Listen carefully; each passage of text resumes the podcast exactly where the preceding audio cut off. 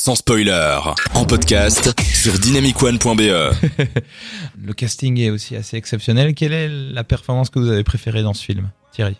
Moi, j'ai beaucoup aimé euh, ce que Leonardo DiCaprio fait. Il est, il est très très drôle. Il, il est, il est vraiment hilarant. Euh, ce moment où euh, le scénario euh, le, le fait passer pour probablement quelqu'un qui va avoir beaucoup de mal avec les médias, Hmm. et puis s'en sort à merveille. C'est assez rigolo. Je trouve que bon, on n'oublie pas une seule seconde qu'on regarde Leonardo, Leonardo DiCaprio, mais c'est pas le propos. Donc Il est très bon. problème. Et puis, il, il- il y a cette polarisation entre elle et, et Jennifer Lawrence qui, ont, qui prennent deux voix très différentes médiatiques. Et ça, c'est très intéressant à Mm. observer en parallèle.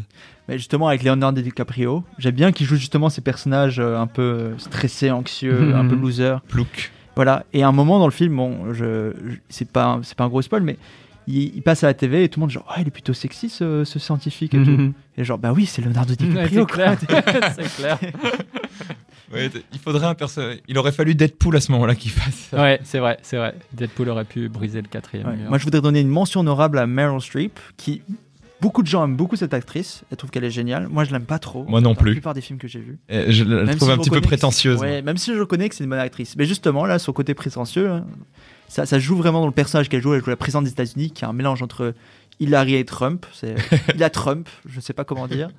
Ah, moi, j'ai pas forcément. Je comprends que Ouais. l'inspiration soit Trump, mais je trouve pas que ce soit euh, le nez au milieu du visage. Tu vois, je trouve que c'est suffisamment subtil que pour que ce soit même plus universel que juste Trump. Si tu sens que c'est Ouais, une ouais. base, mais qu'il n'y a pas que ça. Dans, dans le même délire, moi, il y a un acteur euh, dans le cinéma français que j'aime pas du tout, euh, que, enfin, que je trouve n'a pas fait énormément de rôles incroyables, qui est Franck Dubosc.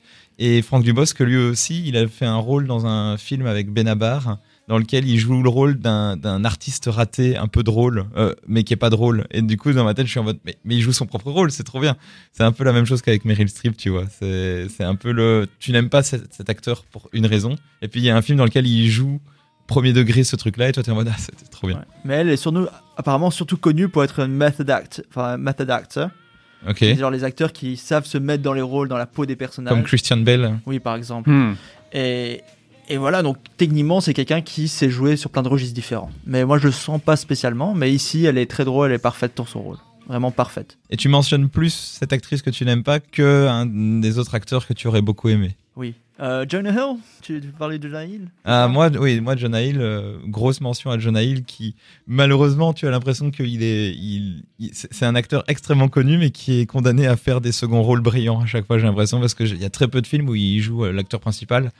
21 Jump Street, et encore, c'est, c'est pas, c'est un une, pata- une, une affiche partagée, donc, euh, mais, mais Jonah Hill, il est super bon. Et du coup, il, euh, et du coup, moi, je trouve qu'il a un, un tempo comique et en même temps, il arrive à jouer avec, avec ses mimiques, son personnage que tu sens qu'il est pas du tout comme ça dans la vraie vie et qu'il arrive à jouer le, le dernier connard fini. Rôle le plus proche qui m'a fait penser à son rôle, pour moi, c'était euh, le rôle qu'il avait dans The Wolf of Wall Street.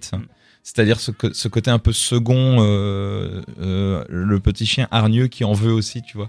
À part que là, c'est carrément, euh, c'est carrément le, le bras droit de, le, le bras droit, le fils de la présidente. Oui, Donc c'est son fils aussi, c'est ça. c'est son fils. Moi, je pensais que c'était une vanne au début. Quand il a dit yes, mom, moi, je pensais que c'était en mode euh, comme si elle le grondait comme son fils. Et en fait, c'est son fils. Et là, c'est une pique directe aux enfants Trump euh, qui ne s'entendaient pas du tout avec Donald à la présidence. Il y a des films comme ça où les acteurs jouent pas ensemble et là, tu sens que ils ont tous compris le message. Quoi. Ouais. On va tous crever. Et ça, c'est l'effet Adam McKay, je pense. Il arrive vraiment bien à mettre les acteurs ensemble, être dans un même mood. Côté choral comme ouais, ça. c'est ça. Et ça, il fait vraiment très bien.